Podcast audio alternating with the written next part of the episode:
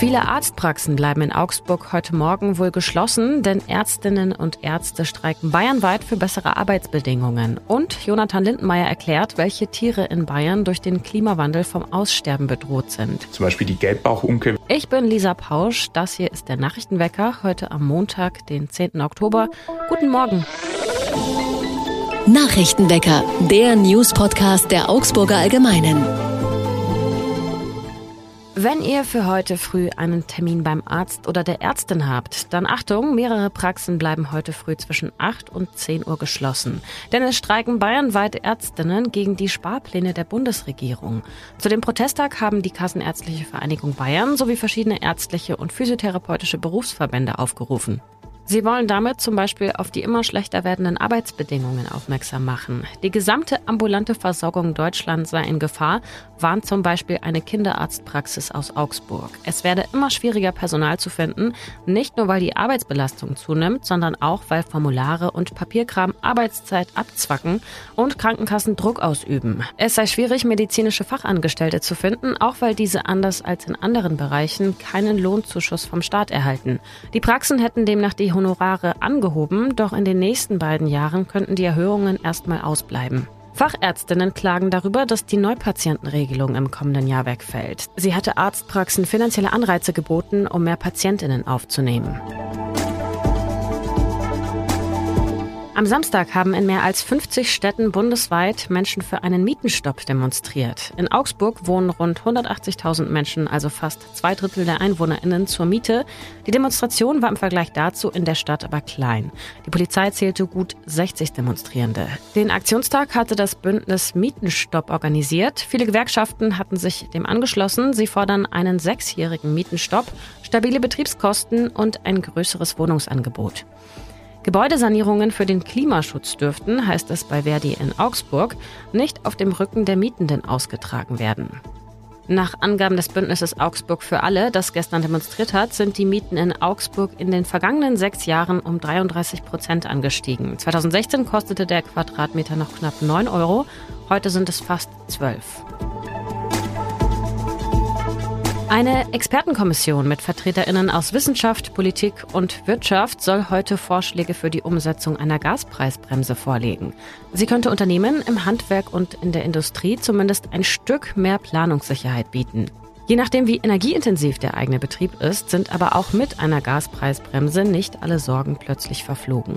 Die Handwerkskammer Schwaben erreichen täglich Hilferufe von Handwerksbetrieben, die die extrem hohen Energiekosten nicht mehr stemmen können. Das sagt ihr Geschäftsführer.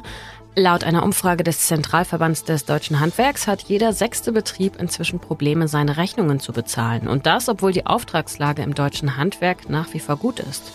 Die aktuelle Situation sei schlimmer als die Finanzkrise 2008 und die Corona-Pandemie, sagt zum Beispiel der Geschäftsführer eines Unternehmens in Augsburg, das Oberflächen verchromt wie Stoßstangen von Oldtimern und Lampenhalterungen, aber auch Teile für die Automobil-, die Luftfahrt- und die Wehrindustrie bearbeitet. Das ist extrem energieintensiv. Die Energiekosten haben sich in dem Sektor zuletzt verdreifacht und im Monat verbraucht der Betrieb mit 40 Angestellten rund 81.000 Kilowattstunden Strom. Das ist in etwa so viel wie 27 Einfamilienhäuser im Jahr verbrauchen. Deshalb hat sich das Augsburger Unternehmen inzwischen dazu entschieden, eine bestimmte Art der Edelstahlbearbeitung nicht mehr anzubieten, da sie sich bei den hohen Strompreisen wirtschaftlich nicht mehr lohnt. Das Werk tageweise zu schließen, um Strom zu sparen, kommt für die Unternehmer aber nicht in Frage, da das Hoch- und Wiederrunterfahren der Anlagen nur noch mehr Energie kostet. Und wenn Verträge nicht erfüllt werden, drohen Unternehmen zum Beispiel Strafzahlungen. Gerade für die Metallbildnerinnen, die Graveure und Galvanisseure bleibt die kommende Zeit also auch mit einer Gaspreisbremse angespannt. Wir schauen wie immer auf das Wetter in Augsburg. Der Tag wird teils bewölkt, teils sonnig. Am Nachmittag könnte es vereinzelt regnen bei Temperaturen um 19 Grad.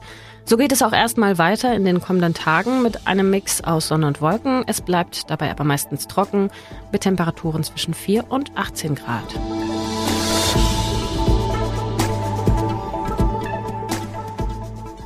Habt ihr schon mal von der Mosaikschwanzratte gehört? Oder habt ihr sie gesehen? Nein? Kein Wunder, denn sie ist, da sind sich Expertinnen sicher, der erste dokumentierte Fall eines Säugetiers, das aufgrund des vom Menschen verursachten Klimawandels ausgestorben ist. Ja, in Australien und nicht in Deutschland, aber auch hierzulande bedroht der Klimawandel die heimische Flora und Fauna. Mehr dazu weiß mein Kollege Jonathan Lindenmeier. Hi Jonathan. Hallo Lisa. Welches Tier ist denn in Bayern vor allem vom Klimawandel besonders betroffen oder jetzt auch schon akut bedroht? Da gibt es zum Beispiel den großen Brachvogel, der brütet auf feuchten Wiesen und die gehen eben durch die Hitze immer weiter zurück oder trocknen aus und dadurch verliert er seinen Lebensraum und ist deshalb akut durch den Klimawandel bedroht und auch in seiner Zahl schon massiv dezimiert in den letzten 30, 40 Jahren. Und dann gibt es zum Beispiel auch Fische wie die, wie die Bachforelle, dadurch, dass die Bäche immer weiter austrocknen, geht auch da der Lebensraum immer weiter zurück und immer mehr Forellen müssen sich immer weniger Lebensraum teilen, finden weniger Sauerstoff und auch da geht der Bestand massiv zurück durch den Klimawandel. Jetzt kann man sagen, okay, wenn jetzt eine Art Vögel ausstirbt, dann gibt es vielleicht auch wieder eine neue. Warum müssen wir uns Sorgen machen oder warum müssen wir uns mit dem Thema auseinandersetzen? Was hat es denn für Auswirkungen auch auf, auch auf andere Teile der Natur, wenn jetzt zum Beispiel, was, wie war das, der Brachvogel ausstirbt? Naja, das Problem ist ja generell, wenn eine Art ausstirbt oder zurückgeht oder sich auch eine andere Art ansiedelt, dann hat das ja auch wieder Folgewirkungen für das ganze Ökosystem. Also es zum Beispiel, wenn jetzt, sagen wir, eine Krötenart zurückgeht oder ausstirbt, was in Deutschland zum Beispiel oder bei uns in der Region zum Beispiel die Gelbbauchunke wäre, dann vermehren sich wiederum andere Insekten wieder, die durch die Unke eigentlich gefressen würden. Oder nehmen wir zum Beispiel den ähm, Bienenfresser, das ist eine Vogelart, die sich durch den Klimawandel bei uns ansiedeln könnte. Der frisst, wie der Name schon sagt, Bienen die dann in ihrem Bestand wieder bei uns zurückgehen könnten. Also wenn eine Art verschwindet oder sich eine Art plötzlich sehr stark verbreitet durch den Klimawandel, hat das ja immer Folgewirkungen für das komplette Ökosystem bei uns in der Region. In Zeiten, in denen Bienen sowieso schon knapp sind, ne? Und so wichtig für die. Genau, ja. Du hast äh, auch mit dem Ornithologen Philipp Herrmann gesprochen, habe ich gelesen. Der beobachtet seit vielen Jahren den Lebensraum von Tieren hier in der Region.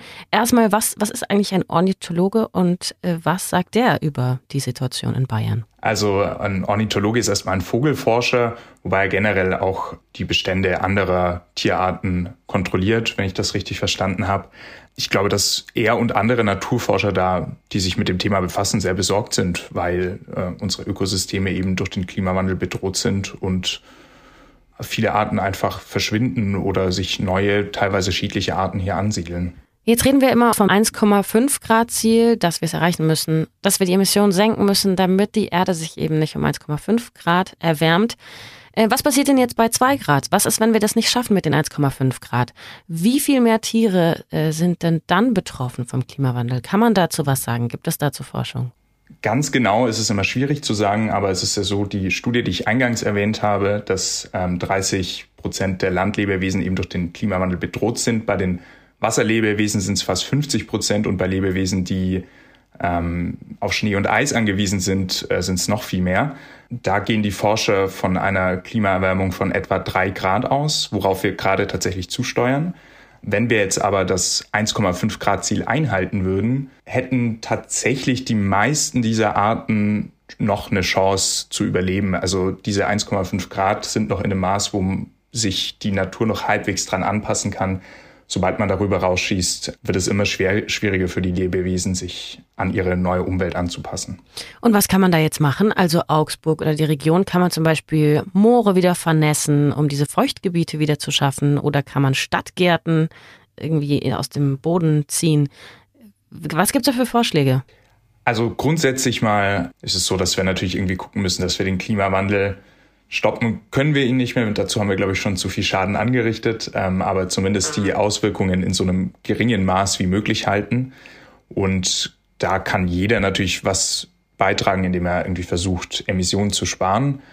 Gleichzeitig kann man aber zum Beispiel auch im eigenen Garten versuchen, ähm, die, die Umwelt möglichst natürlich zu halten. Also wenn wir statt einen englischen Golfrasen anzupflanzen, ähm, auch Ecken, Ecken im Garten lassen, die möglichst natürlich wachsen, wo auch mal ein bisschen Unkraut erlaubt ist, dann finden sich da heimische Tiere schon mal besser zurecht und haben irgendwie einen Lebensraum, an den sie gewöhnt sind und äh, in dem sie sich auch wohlfühlen können.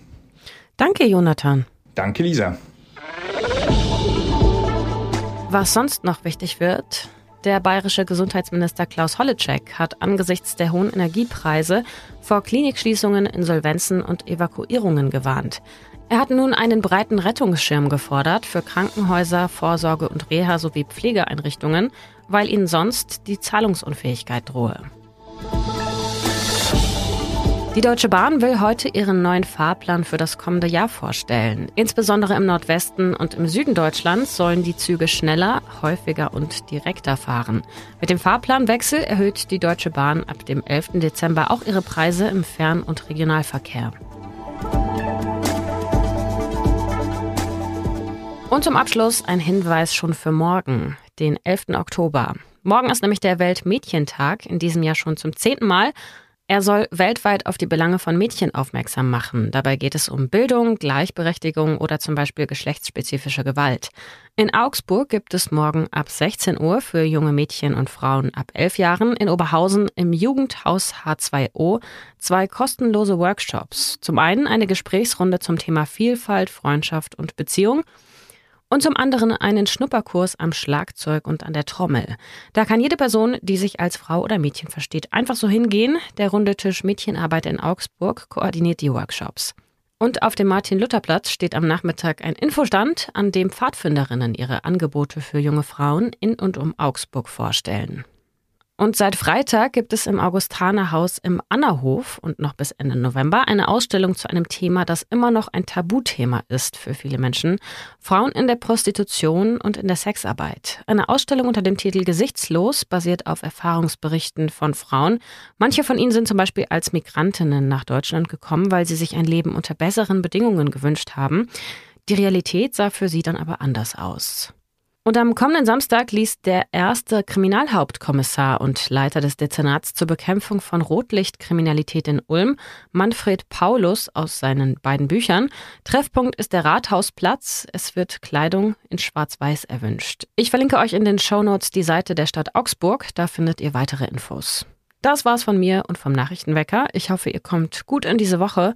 Fragen, Anregungen oder auch Herbstrezepte zum Beispiel könnt ihr jederzeit schicken an nachrichtenwecker.augsburger-allgemeine.de. Ich empfehle ja jetzt schon mal mit dem Vanillekipferlbacken anzufangen. Dann wird nicht nur die Küche, sondern auch das Herz ganz warm. Wie immer macht's gut, bis morgen, tschüss und ahoi. Nachrichtenwecker ist ein Podcast der Augsburger Allgemeinen. Alles, was in Augsburg wichtig ist, findet ihr auch in den Show Notes und auf augsburger-allgemeine.de.